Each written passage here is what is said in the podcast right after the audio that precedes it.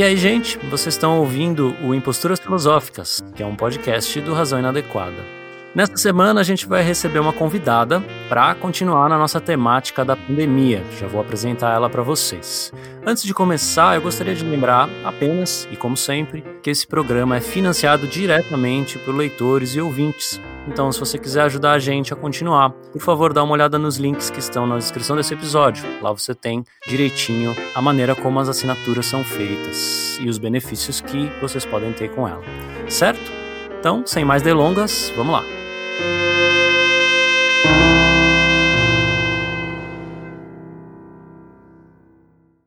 Breve diário pandêmico. 24 de março de 2020, Rio de Janeiro, Brasil. Tudo o que li e pensei até agora parece soar datado, insuficiente para dar minimamente conta do presente. Um presente aterrador para o mundo, mas especialmente trágico em um país como o nosso, em que práticas violentamente desiguais são há muitos séculos naturalizadas. Cinismo e disfarçatez de poderosos. Agradecimento a empresários que em São Paulo farão a gentileza de não desempregar seus funcionários. Sem dúvida, também prevendo levas de miseráveis finalmente invadindo suas propriedades, seus bunkers de acúmulo desenfreado. Detentos produzirão milhares de máscaras, certamente não para sua própria proteção. Algumas reflexões, textos e conceitos, entretanto, saltam por sobre essa sensação de defasagem entre a reflexão e o momento presente. Por exemplo, e de um modo evidente, o declínio do bios, vida politicamente qualificada, em favor de Zoé, vida no sentido mais elementar, vida nua, apontado há décadas por George Agamben. Em quarentena, nosso bio, bios em luta para se levantar sobre o domínio do medo da esfera da vida nua mas também os temores vividos pela dimensão do próprio bios, nossa vida política, por conta da tragédia em diversos países e no nosso, com consequências ainda mais devastadoras. Como estratégia efetiva de proteção antivirótica, isolamento, fechamento em casa.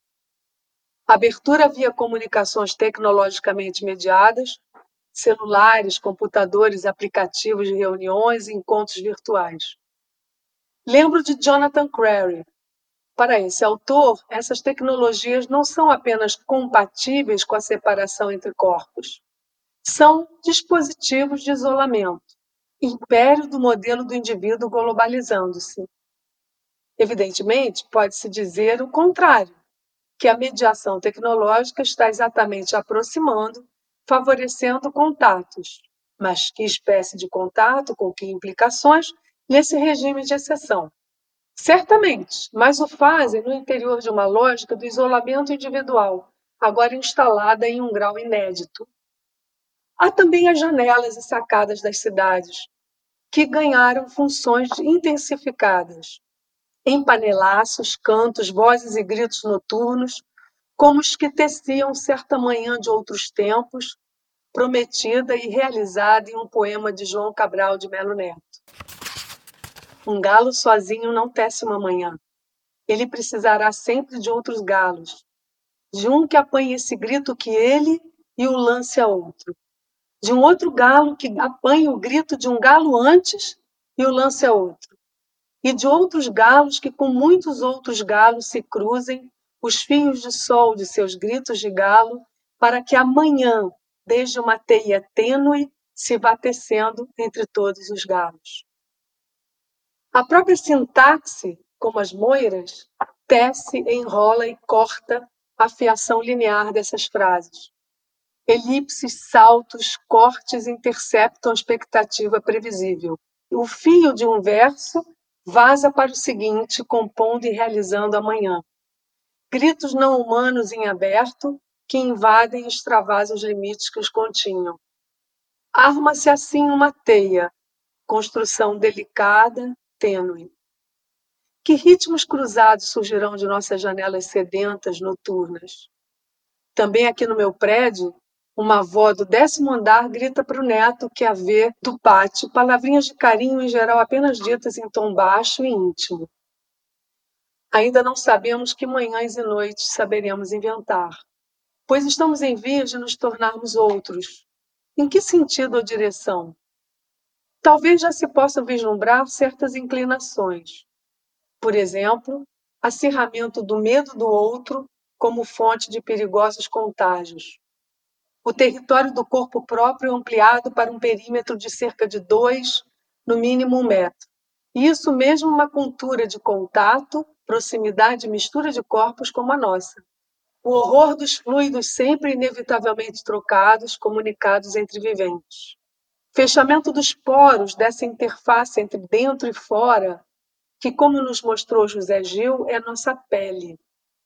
A pele, o maior meio de comunicação, membrana de trocas e passagens, nossa profundidade superficial. Fechamento grave com implicações incomensuráveis, inclusive em termos eróticos. Na cultura grega antiga, Eros era filho de Poros, expediente, saída para implicações, situações embaraçosas, e Penia. Então, Eros era filho de Poros e Penia, que é a pobreza.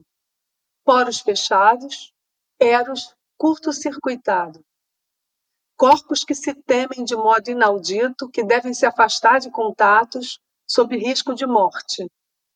Fechamento da pele, fortalecimento das armaduras e carapaças, ainda mais tenazes, endurecidas, impermeáveis. Reforço da pele teflon, escorregadia, em que nada gruda ou penetra. Teflon esse material sintético, emblemático tanto de um alto grau de impermeabilidade quanto da aversão a trocas e atritos. Ao mesmo tempo, quem sabe, uma explosão de abraços e encontros quando voltarmos, e se voltarmos, às ruas, quando pudermos exclamar chega de saudades, quando pudermos realizar na prática a conhecida sequência dos antigos versos de Tom, pois há menos peixinhos a nadar no mar Agora nos vemos todos à mercê de outro vivente, imperceptível, à mercê de forças do mundo. Revolta de Gaia, resposta de Biogeia, a empáfia detectada desde Nietzsche, nessa mosquinha que se arvora em centro do universo, do mundo, reinando sobre a vida? Talvez abram-se brechas mais largas para a emergência do extemporâneo, em nossas práticas, peles, corpos, coletivamente. Por ora, sobressai um afeto além do medo paralisante, uma imensa saudade do mundo. 26 de 3 de 2020, Rio de Janeiro, Brasil. Uma lembrança filosófica aflora e insiste. Em Matéria e Memória, de 1896, Bergson pensou toda a matéria como um conjunto interligado e interdependente de imagens. Instigante conceito relacional que dá conta de tudo o que existe, de toda a matéria. Essas imagens afetam-se umas às outras, agem umas sobre as outras. Nosso corpo é uma imagem especial, pois é um centro de ação e de indeterminação capaz de hesitar, capaz tanto de suspender respostas automáticas quanto de ensaiar novos movimentos. Ação, portanto, real de tudo sobre tudo, o que se torna evidente na situação pandêmica. Bergson também salientou que a percepção ligada à ação, à atenção à vida, e não ao conhecimento, a percepção permite afastar o que nos destruiria, mantendo a distância de nosso corpo. Abre-se então a chance de driblar a ação real do que o infectaria ou destruiria. A percepção intercepta a ação real que nos atingiria, abrindo o campo da ação possível. Já que não percebemos o vírus, a ação possível passa a ser o isolamento, o afastamento entre os corpos comprovando que estamos todos interligados, nós humanos e todo o universo.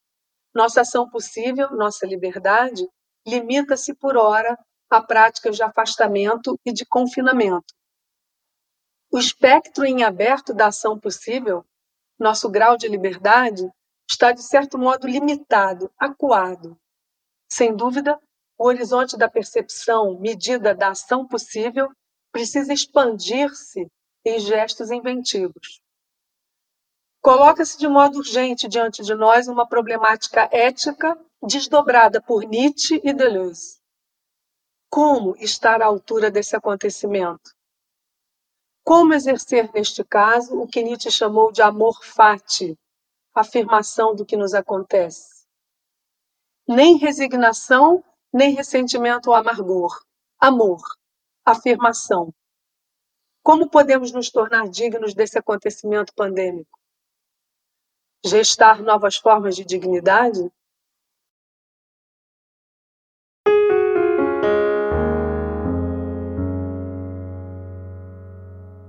Muito bem. Começando então mais um programa, é o programa 74. Então já tem uma estrada esse, esse Imposturas Filosóficas. E hoje a gente está com a Maria Cristina Franco Ferraz. A gente recebeu não só ela, mas também o texto que ela leu, que é, ela mesma escreveu, e é um texto muito legal, muito bonito. E eu queria passar para ela se apresentar. E aí, Cristina? Olá, eu sou Maria Cristina Franco Ferraz, Sou carioca, trabalho na UFRJ, sou professora titular na Escola de Comunicação. É, fiz um doutorado na Sorbonne em filosofia e tenho trabalhado muito a partir de Nietzsche, que é a minha especialidade, mas também Foucault, Deleuze e, e autores também contemporâneos, né? Reflexão contemporânea. Gosto muito também do século XIX, para dizer a verdade, né? É, especialmente Nietzsche e Bergson. Eu acho que são bons intercessores para pensar a contemporaneidade também, né? Então é isso, vamos então conversar, né? Rafael tá por aí ouvindo a gente? Tá tudo bem? Tá tudo ótimo. Eu tô pensando o quanto esse texto ele tem algo para para nós que, que, que escrevemos no Razão Inadequada de muito valioso, que é ao mesmo tempo uma simplicidade na escrita, é ao mesmo tempo um texto muito pessoal, né? Um texto em primeira pessoa, um texto num tom que parece um tom de uma, de uma conversa, né? Um diário mesmo, e, e, e isso é muito legal, mas ao mesmo tempo, e isso é o que torna o texto incrível, é que ele tem muita profundidade.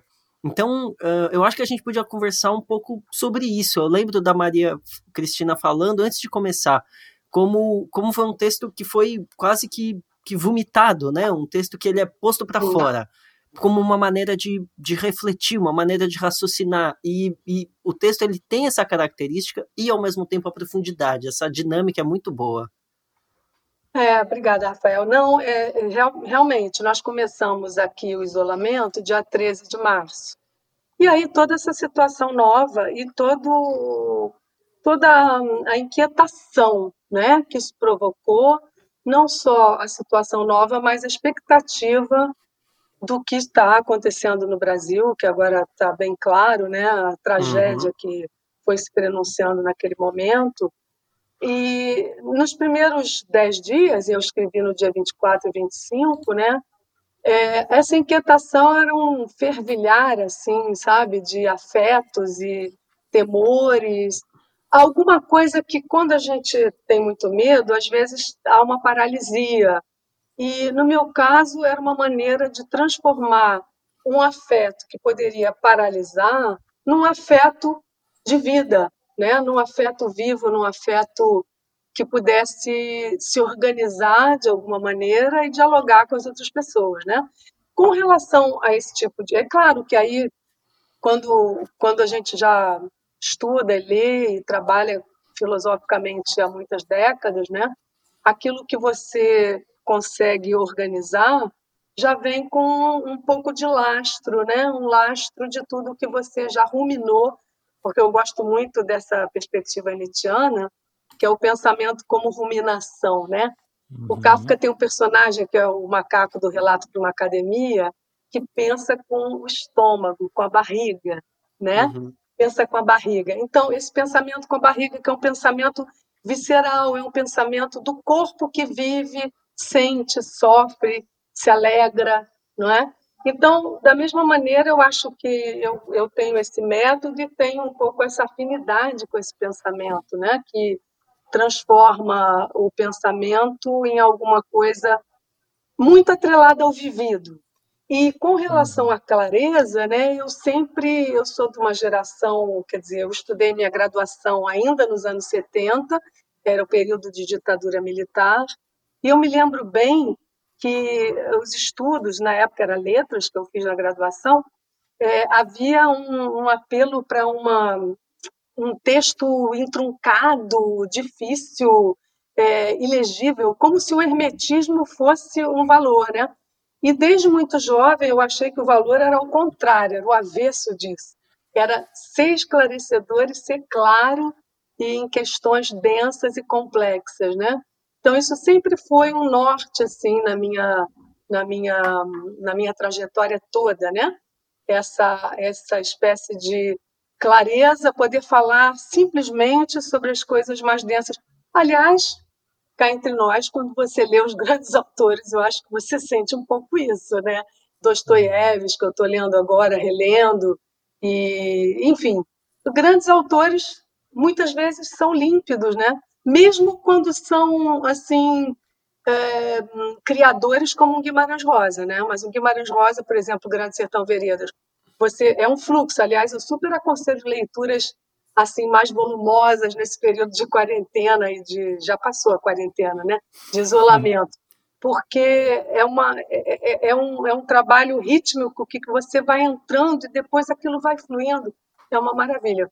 Mas então fico contente que você tenha achado isso no texto, né? Essa espécie de aliança entre densidade, reflexão e, e clareza e uma espécie de corpo vivo, né? Pensante, que é isso que eu porque eu acho que a gente pensa com o corpo mesmo, e mais do que, mais do que tudo com vários estômagos, né? A ruminação é isso, não é, não é um estômago humano que é um só, são vários, né? E aí você vai perpassando todos eles e o que você traz à tona, você espera que seja compreensível minimamente. Muito legal. Eu lembrei muito de Nietzsche com, com a sua fala agora e, e, pensei talvez uma coisa que seja legal da gente começar conversando, que é a escrita como uma ferramenta, os psicanalistas gostariam de chamar talvez de elaboração, mas eu, eh, para usar a nossa ponte nietzschiana, chamaria talvez uma ferramenta de transvaloração, né? De, de dar alguma coisa a um determinado fato. O que, que, que você pensa disso? Ah, perfeito. É, tanto que eu chamei de breve diário pandêmico, eu escrevi em dois dias, 24 e 25, e muito pouco eu corrigi, na verdade, é, porque exatamente eu precisei escrever, a escrita teve uma função, também não gosto de chamar de terapêutica, né? teve uma função uhum. organizatória, né? Aquela, aquela ideia do James Joyce que o Deleuze aproveita, que é caosmos, né? caos e cosmo. Sim. Quer dizer, fazer do caos, o caos é o nosso presente, o caos. Na verdade, é sempre a heterogeneidade complexa do tecido da nossa vida, né? É caótico, não é? Os momentos, os afetos, a heterogeneidade, a, as mutações, a gente está oscilando muito nesse período, né? Oscilando entre momentos lúgubres, tristes, com perdas, com, com sofrimento, com muita morte, sendo atravessado por muita morte, então, os nossos corpos, os nossos afetos ficam muito embaralhados, né? ficam muito intensificados ao mesmo tempo, entrecortados por várias direções. E, na, realmente, a escrita, esse exercício que você chamou de transvaloração, porque é também de transvaloração desses afetos, é, sobretudo no, no, que eles têm de, de negativos, de empurrando para baixo nihilistas, não é? Que é uma tendência uhum. que a gente, a gente passa por nós, né? Pelos nossos corpos diante da tragédia, não apenas da situação em comum, mas do próprio país, né? Que apenas aparece nesse momento, quer dizer, as injustiças sociais tremendas, a violência social aparece especialmente nesse momento em que você vê que vai haver uma, uma avaliação entre quem merece viver e quem, e quem pode morrer, né? Então, é, é, isso tudo isso tudo é tão é tão terrível que estava ainda no horizonte no início, né, no dia 24, 25, mas eu já precisei uh, organizar um pouco. Na verdade, eu escrevi só esses dois dias e depois, desde então, as coisas para mim se ganharam uma forma. O caos se organizou e aí, ganhando essa forma, a gente ganha uma consistência existencial e a vida ultrapassa a morte. Acho que a gente não podia esperar que fosse ficar tão ruim, né? Porque tá, tá, tá cada, cada dia pior, é impressionante. Exatamente, exatamente. Agora eu tenho pensado muito, você falando nisso, sobre essa tensão entre vida e morte, porque a gente está atravessado por muitas perdas, né? Por mortes. Até ontem já perdi um grande amigo poeta, é, e todo, todos os dias, de pessoas conhecidas ou não conhecidas, ou quantidades, não é? E, e o aspecto também é, inesperado e, que, e, e também incontrolável, não é? Você não sabe quando isso acaba, até onde vai, é, como se pega, quando se pega e qual é a dimensão da doença se pegar e quando pegar, não é? Então, uhum. tudo isso, diante dessa, dessa situação é, que já é própria pandemia, no contexto brasileiro ainda mais enlouquecedor em função do que os governantes deixam de fazer, não é? Uhum. é Para salvar as vidas, né? É, a gente fica tão tão assim tão mexido, né? Que é preciso você é, transmutar exatamente essas essas forças mortíferas que estão te atravessando de vários níveis, né? Da ordem política, da ordem pandêmica e, e também das perdas próximas, das perdas distantes, é, da, da ausência também de um horizonte de de saída, né? Então, para ultrapassar isso tudo, é preciso uma injeção assim de vida. Eu acho que o pensamento e, no meu caso, a escrita, uh, o trabalho com meus alunos, grupos de estudos, o trabalho junto à filosofia, junto à literatura, tem sido assim uh, de grande, grande importância para mim. E voltando à questão do niilismo, né? Eu acho que o que, o que me parece, como você diz, a gente não esperava que fosse chegar a tal ponto, né?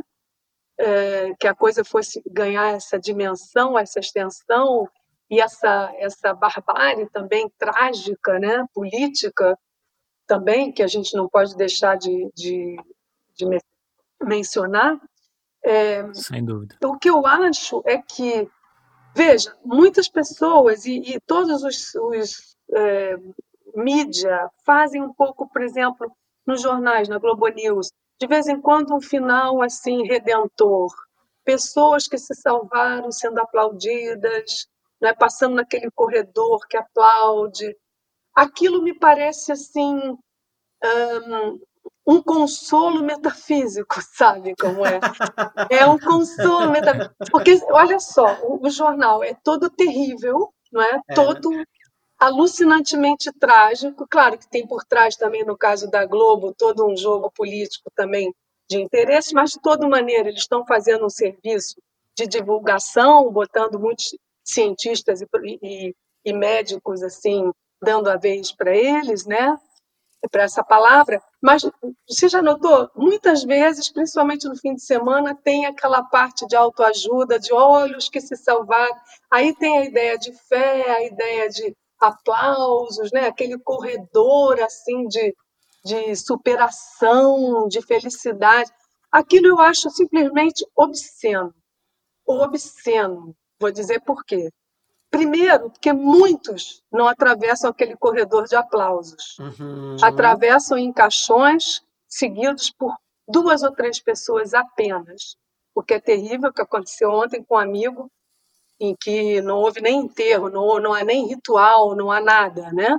Uhum. Bom, é, acho também que é o seguinte: a aposta do senso comum, e os mídias trabalham no senso comum, é ou do pessimismo ou do otimismo.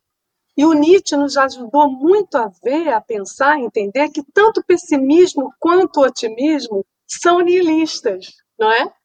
Perfeito. O pessimismo é nihilista, isso é óbvio. O otimismo é nihilista porque promete outra coisa melhor depois e tem que, e tem que passar por cima, não é? Do negativo, da, da, da coisa terrível, para dar uma saída redentora. E eu Perfeito. acho que a solução nietzschiana, da reflexão nietzschiana, do, da filosofia de Nietzsche, é, é genial nesse sentido, porque, primeiro, a denúncia do niilismo implicado nesse jogo entre pessimismo e otimismo, e, por outro lado, a afirmação trágica. Afirmação trágica que não tem nada a ver com o niilismo, é, é, é a superação, é a cura do niilismo. Né?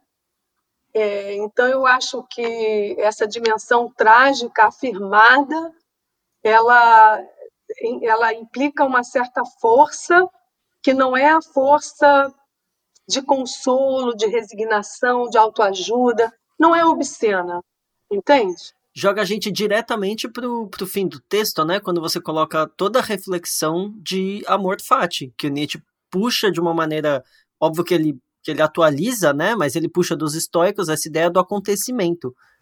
Exatamente, da afirmação do acontecimento. É difícil afirmar esse acontecimento, não é?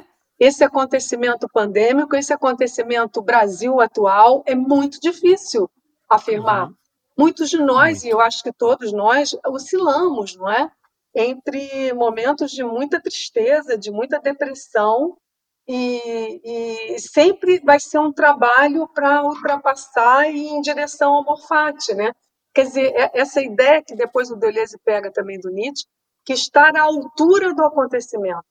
Temos que uhum. estar à altura. Estar à altura do acontecimento significa nem negá-lo, não é? E nem se consolar, nem buscar consolo, nem buscar uma, um corredor de aplausos porque você superou a doença como se fosse uma, uma digamos que uma vantagem, uma qualidade, quando a gente sabe que é totalmente randômico, totalmente uhum. é, incontrolável, sabe? E você aderir a esse incontrolável, afirmando a vida como ela é, eu acho que requer uma força enorme e é a nossa única saída. Me lembra aquela aquela filosofia oriental das artes marciais, onde eles falam do, sobre o adversário. E aí eles falam que se o adversário for muito mais forte, não faz sentido você lutar, você vai perder com certeza. Se o adversário for muito mais fraco, também não faz sentido você lutar, seria só uma demonstração covarde da sua força. O adversário interessante é aquele que testa a gente, né? Aquele que é um desafio para a gente. E aí a gente vê esse estar à altura do acontecimento como um desafio do qual a gente que, consegue e quer lutar, né? Um desafio interessante para a gente. É perfeito, é perfeito isso que você está dizendo. É, o, o, o, Nietzsche valorizava muito nos gregos antigos é, o diagrama da rivalidade.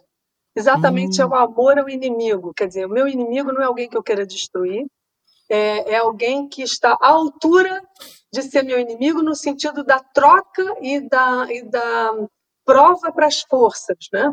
Então, eu acho que o eterno retorno também no Nietzsche não deixa de ser uma prova para as forças, não é? Você Sim. afirma o eterno é, retorno.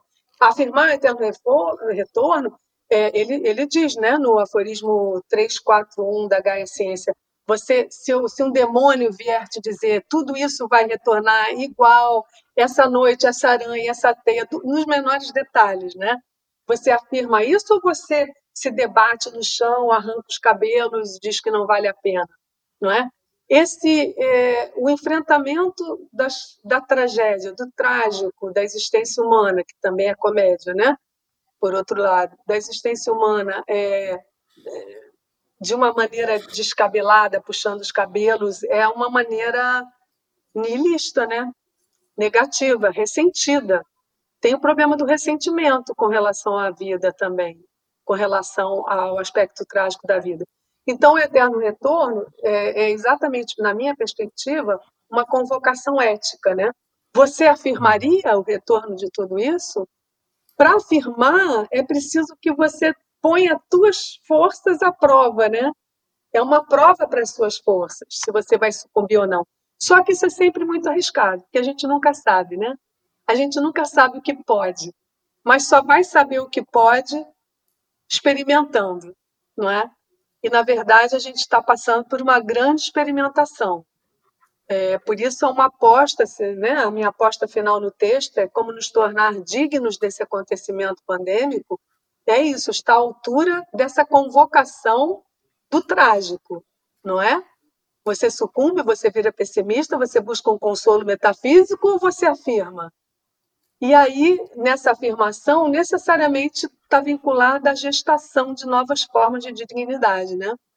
Dignidade de estar à altura do que acontece. Mas isso é mais fácil de dizer do que de, de, do que de efetuar, não é? Sem dúvida. Você coloca um pouco no, no começo do texto uh, dois fatores que seriam os fatores que trariam dificuldade. Eu queria lembrar eles para a gente pensar a, a altura do desafio.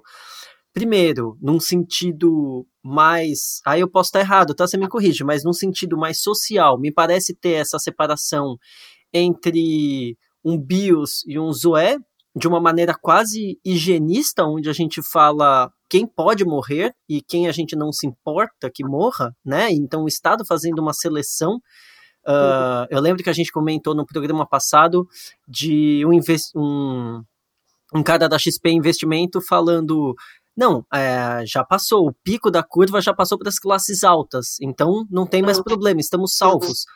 E aí eu fico pensando, cara, como pode você realmente se ver num mundo à parte? E aí a, a, a, essa, essa política, essa necropolítica de selecionar quem vai viver e quem vai morrer. Nesse sentido, eu acho que uh, as pessoas de, de classe média estão um pouco mais mais protegidas, apesar de elas também estarem no meio disso acontecendo, né? As pessoas da, da, da periferia, elas estão enfrentando essa dificuldade é, na carne, né? É muito mais complicado. E o segundo ponto seria esse ponto de como foi fácil a gente se isolar, digamos assim. O quanto você fala isso no começo do texto, já existia toda uma tecnologia de isolamento. Então, quando, quando o governo vira e fala, agora tem uma quarentena, fiquem em casa, de uma certa maneira a gente se consola, dizendo, ok, eu tenho internet, eu tenho Netflix, eu tenho celular, mas ao mesmo tempo isso é perigoso, porque é fácil, né? Olha só como a gente é jogado para isolamento completo e total com facilidade. E aí, nesse caso, eu sinto que isso também é um outro problema, né? O nosso problema de enfrentar estar sozinho com nós mesmos, né? Olha, você tocou em umas, uns 10 temas, eu vou tentar falar um pouquinho de cada um deles, se é que eu consigo, né? Primeira coisa que eu acho que o Agamben, né, o George Agamben, quando fez lá a sua tese sobre a vida nua, né, o Homo Sacer, o livro dele, ele, ele é que lembra essa distinção grega antiga entre zoé e bios. Bios, para o grego, a vida para o grego não é só. Tem dois termos para a vida. A vida pode ser bios, que é uma vida politicamente qualificada, e pode ser zoé, que é uma vida elementar, nua, que nos é, por exemplo, comum a, a nós como animais, vamos dizer assim, né? E, então, é interessante, primeiro, que os gregos distinguiam, né?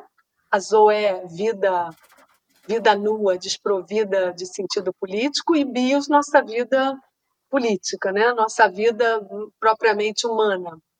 É, primeira coisa, então, que eles distinguiam. A segunda coisa é esse diagnóstico que o Agamben faz, de que maneira, é, cada vez mais, uh, nós estamos deixando de ser, é, quer dizer, somos tratados mais como zoé do que como bios. Isso é terrível, isso implica uma despolitização da nossa vida.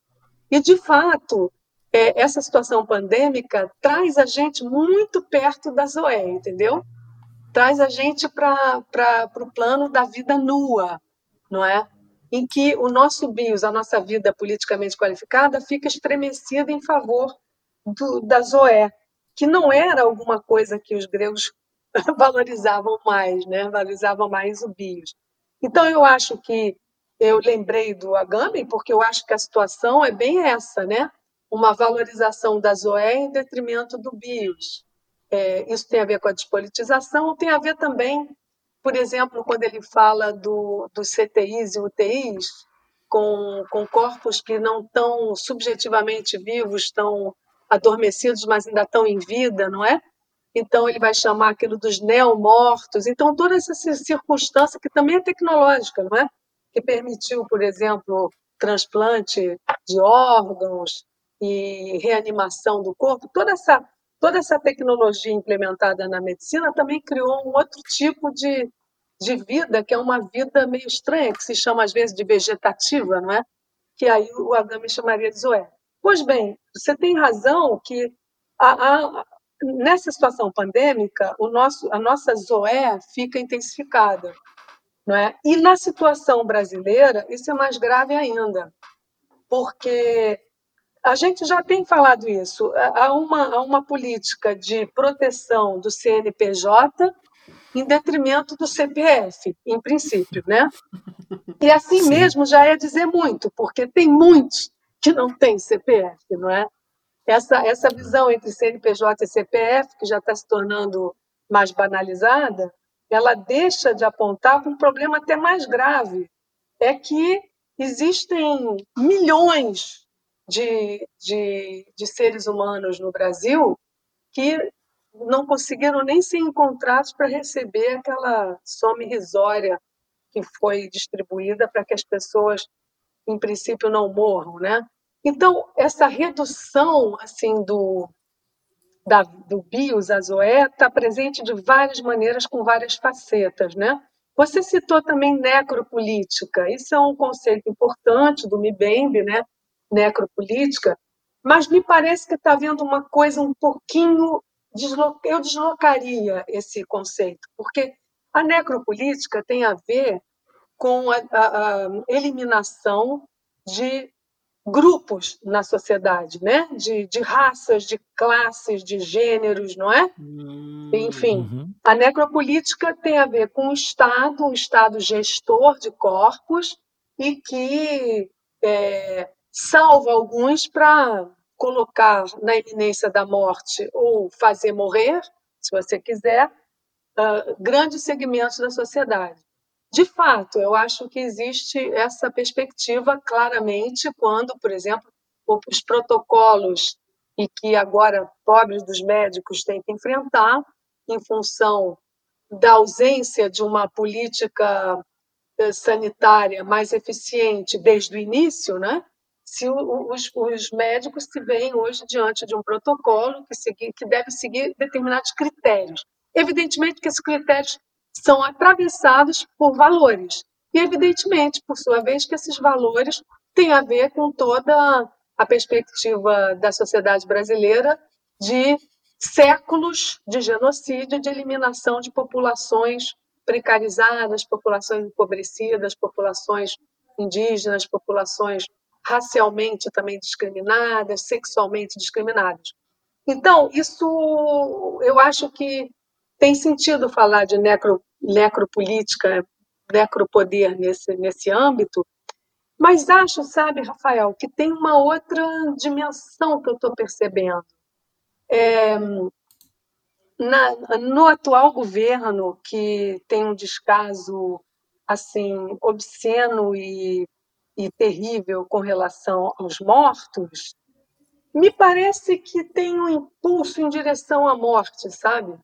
Uhum. É, eu não sei ainda muito bem como falar disso, não acho que seja uma pulsão de morte, como Freud pensou, porque não é algo inerente ao desejo, não é inerente, o desejo são agenciamentos, é alguma coisa que disparou ali e que vai em direção à morte, geralmente a morte dos outros.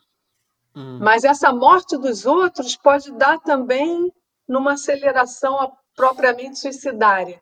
Eu estou lembrando aqui do final do capítulo Micropolítica e Segmentaridade do Mil Platões, em que Deleuze e Guattari mencionam o polvirílio, né? O polvirílio que vai falar de é, que o Estado é muito menos totalitário do que suicidário. E aí ele fala do fascismo, né? É, que o fascismo é, ele, na verdade, convoca e, e, intensifica linhas de destruição, de abolição puras, ah, numa direção mortífera. Então, eu acho que tem alguma coisa dessa ordem acontecendo atualmente, mas não sei assim falar mais do que isso por enquanto, né? Isso foi o primeiro ponto que você tocou. O segundo, sobre dispositivos tecnológicos como, como dispositivos de isolamento, o Jonathan Crary sempre chamou atenção para isso. Eu gosto muito, porque o que ele, em suma, vai dizer é que a cultura americana exportou um modo de vida individualizada, isolada, isolável, né, para o mundo inteiro. E, na verdade, essa situação essa situação inédita de, de confinamento que a gente se encontra, por um lado, paradoxalmente, realiza, não é? Essa tecnologia como tecnologia de, de isolamento, por outro lado, também facilita esse nosso próprio encontro. Então, é, é paradoxal mesmo, não é? Mas, de certa maneira, me parece que o medo do outro, o medo do corpo do outro, o medo da afecção e do afeto do corpo do outro, o medo das misturas, sem dúvida, se intensifica na nossa cultura e no nosso século. E essa pandemia é uma situação que vai, eu acho que, gerar determinadas alterações, mesmo numa cultura, como eu escrevi, de contato e mistura e aproximação como a nossa.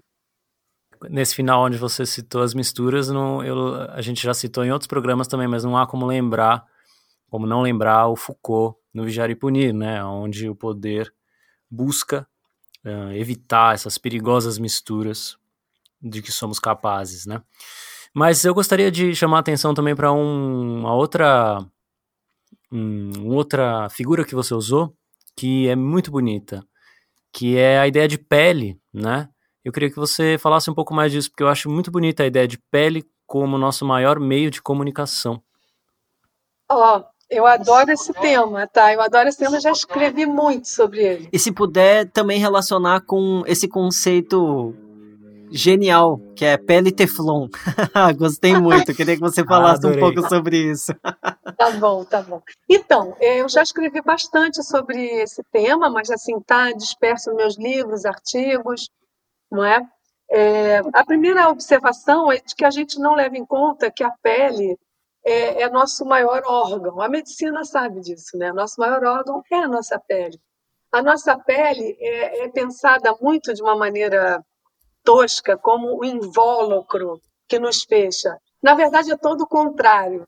Ele é a nossa interface de trocas.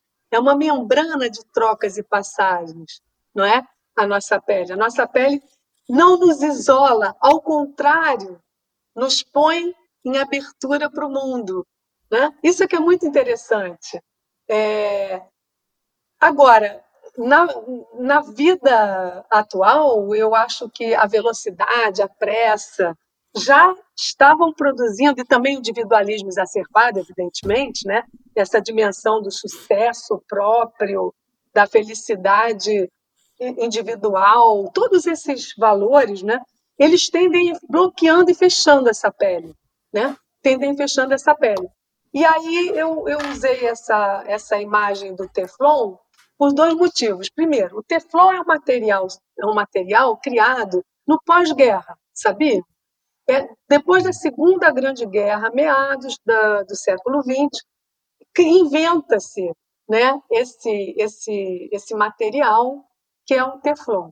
E o Teflon tem duas características. Ele, ele é tem um alto grau de impermeabilidade e ele também escorrega, não é? Escorrega. Vamos lembrar de uma coisa assim: fritam ovo. Vocês não fritaram ovo numa, numa frigideira sem teflon, com certeza. Mas eu, como sou mais velha, já fritei. Quando você fritava um ovo numa frigideira comum, era difícil ele não agarrar. Você tinha que botar muita manteiga, muito óleo, não é?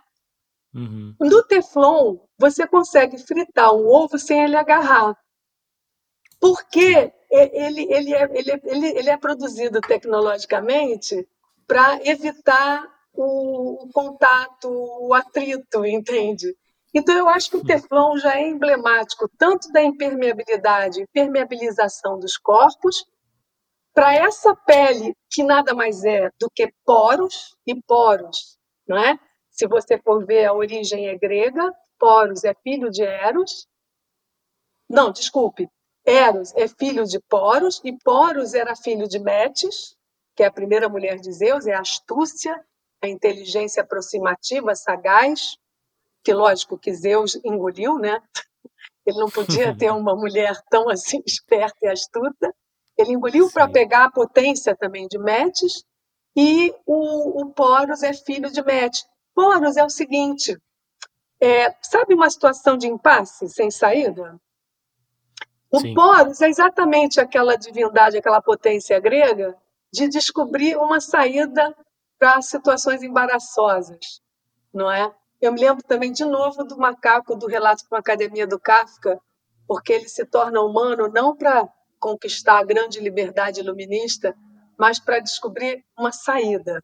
Essa saída, a saída de situações difíceis.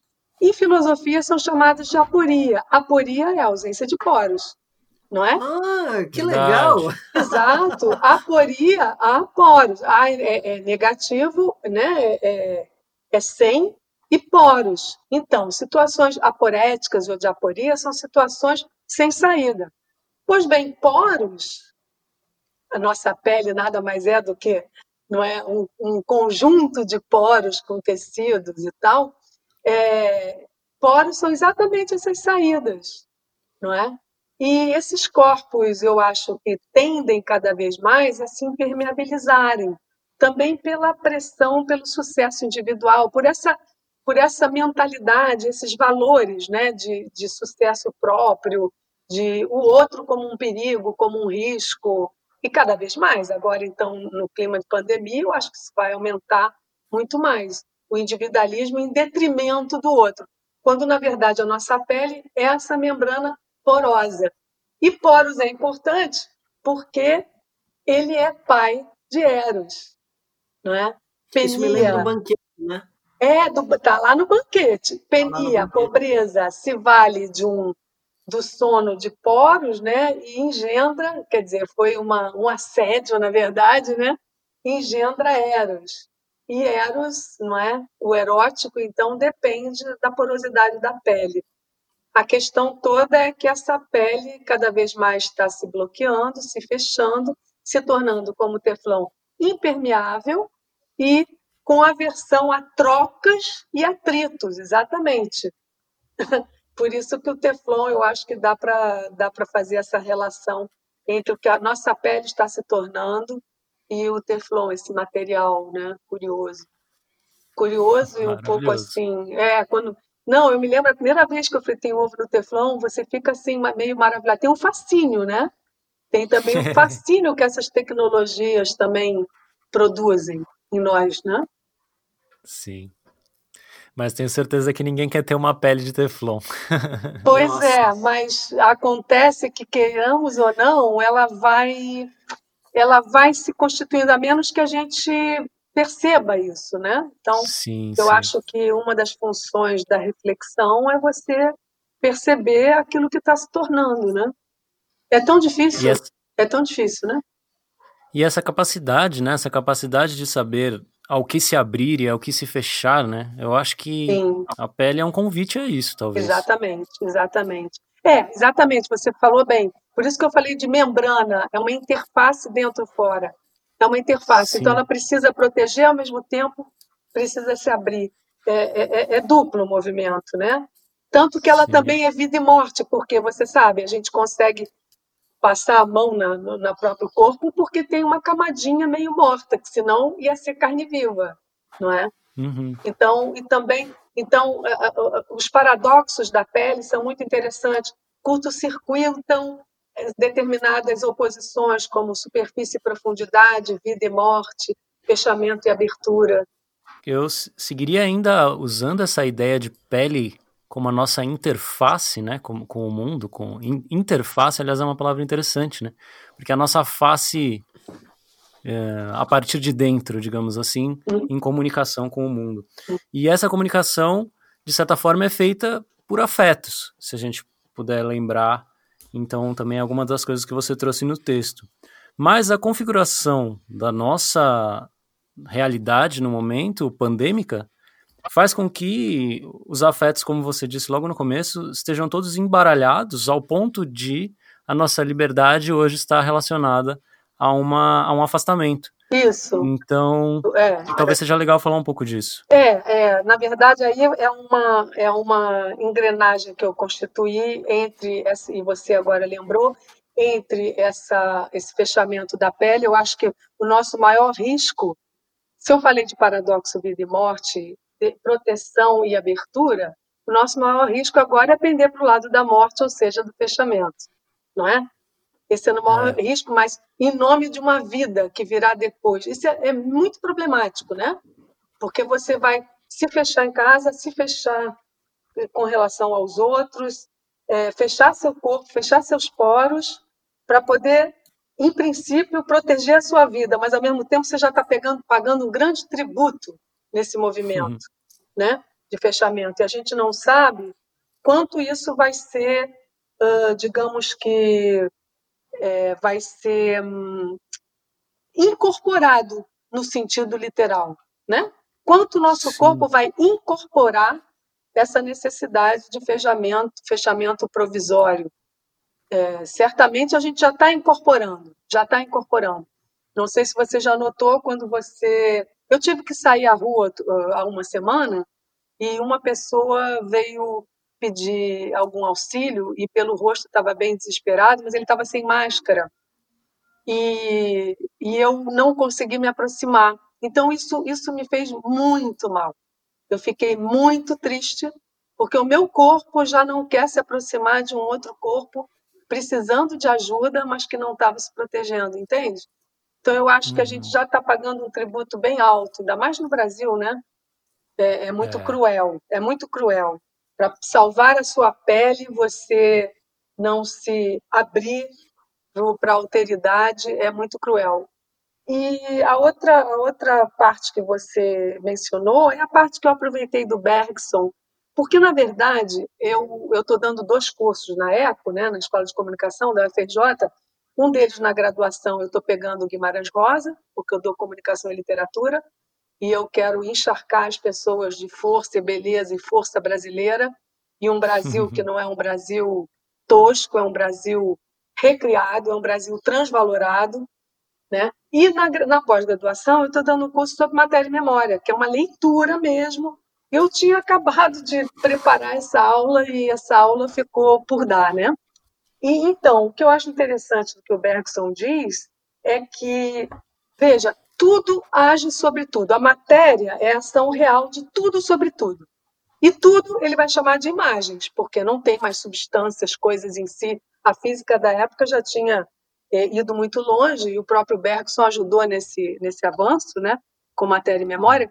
Então, a, a, a matéria é um conjunto de imagens interdependentes e interligadas, então, tudo age sobre tudo. Não adianta você dizer que isso aconteceu, sei lá, Chernobyl aconteceu na Ucrânia. Não adianta, porque ah, aquilo que a gente não vê também nos atinge, não é?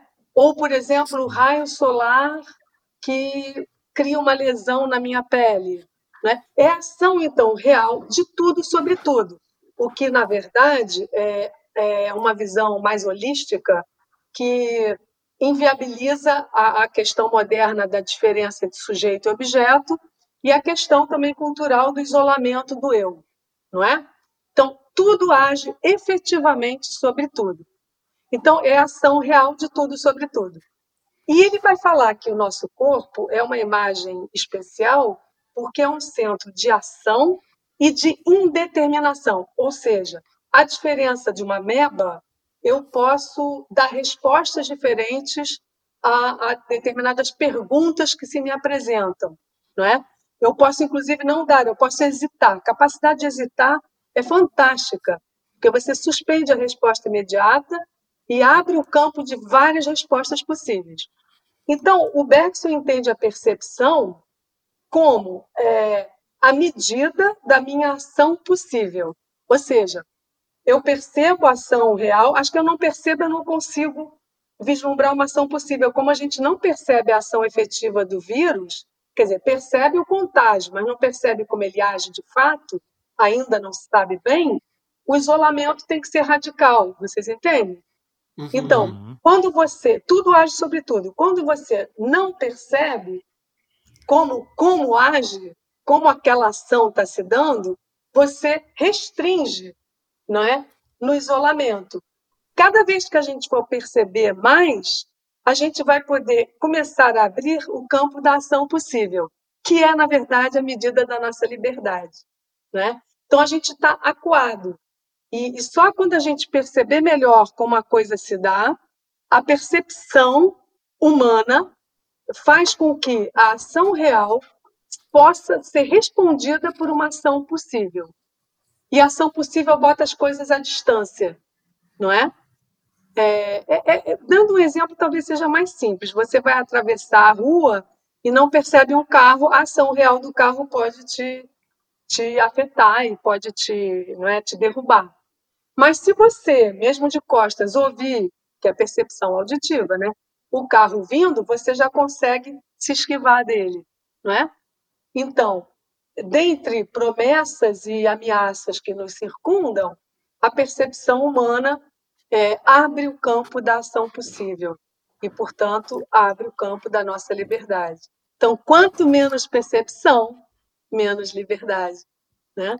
E aí, nesse caso, a filosofia, o estudo, a reflexão, o pensamento, a conversa, tudo isso não deixa de ser uma abertura da percepção e, portanto, uma, uma, um, crescimento da liberdade da nossa ação possível.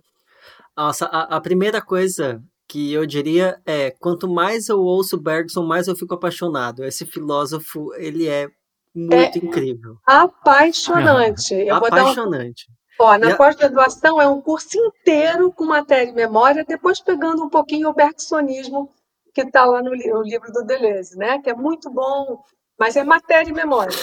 Tintim por tintim.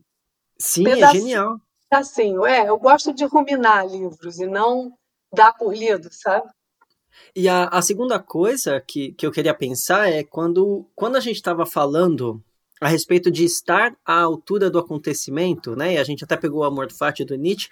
Para mim, a, a, a, solução que, que você dá, uma solução bergsoniana, é a, a, a mais genial, porque se a gente elimina um certo uma certa ação que é hábito, né? Uma certa ação que está muito limitada, não é raciocinada, não é hesitante. E se a gente usa essa, essa barreira no caminho, essa, essa quarentena, esse isolamento, como a capacidade de hesitar para encontrar novas ações, se desdobrar em novos movimentos, Bergson é genial nesse sentido. O que, que a gente consegue criar de novo nesse momento? Exatamente por uma matéria que impede o movimento numa determinada direção, né? Exatamente. O livro é matéria e memória, então ainda tem todo o lado também da memória, que é esse manancial, né? Que, mas aí seria um curso inteiro para falar sobre isso propriamente, né?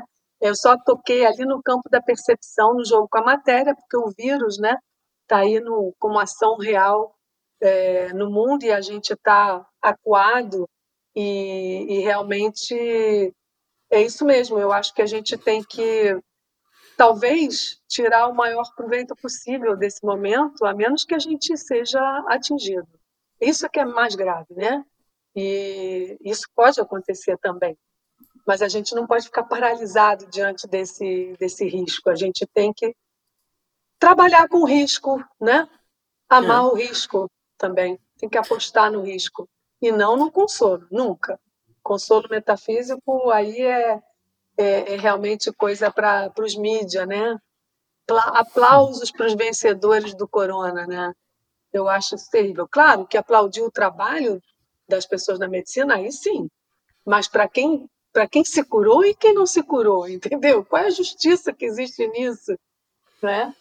É, enfim, não é não é não é por aí o caminho. Eu acho que o caminho uhum. você sintetizou também bem, articulando um, um, passo difícil, que é entre o amor fati e o pensamento do matéria e memória, né? Mas matéria e memória vai em direção à amplitude da liberdade. É um termo que quase não aparece na obra e é o sopro que percorre toda a obra. Maravilha. Eu queria então agradecer, Cristina. Queria a gente vai se encaminhando para o fim. Sim. E queria agradecer muito a sua participação e queria convidar, se você não se importar, de ler o poema do João Cabral. Com o maior prazer. Para a gente acabar com uma nota super assim de luz e de, de força poética, de caosmos, né? Hum. Vamos lá. O texto Vamos. do João Cabral de Belo Neto se chama Tecendo Amanhã. Um galo sozinho não tece uma manhã. Ele precisará sempre de outros galos. De um que apanhe esse grito que ele e o lance a outro, de um outro galo que apanhe o grito que um galo antes e o lance a outro, e de outros galos que com muitos outros galos se cruzem os fios de sol de seus gritos de galo, para que amanhã desde uma teia tênue, se vá tecendo entre todos os galos. E se encorpando em tela entre todos, se erguendo tenda onde entrem todos, se entretendendo para todos no todo, amanhã, que plana livre de armação. Amanhã, todo de um tecido tão aéreo que tecido se eleva por si só, luz balão. Eu botei mais uma sílaba. Será que faz mal? Acho que faz, né? Acho que não. Acho que não. Foi tão bonito. Eu me empolguei. Você criou uma sílaba. Você Cri... injetou uma sílaba um criativa. Pé. Eu acrescentei um pé no verso. Posso ler um outro? Tá posso ler um textinho do Guimarães Rosa que eu adoro para esse momento? Pequenininho. Pode, claro. Manda, manda. É um trechinho curto do Grande Sertão Veredas, que tem até circulado às vezes na internet, mas eu gosto muito. O correr da vida embrulha tudo. A vida é assim: esquenta e esfria, aperta e daí afrouxa, sossega e depois desinquieta. O que ela quer da gente é coragem.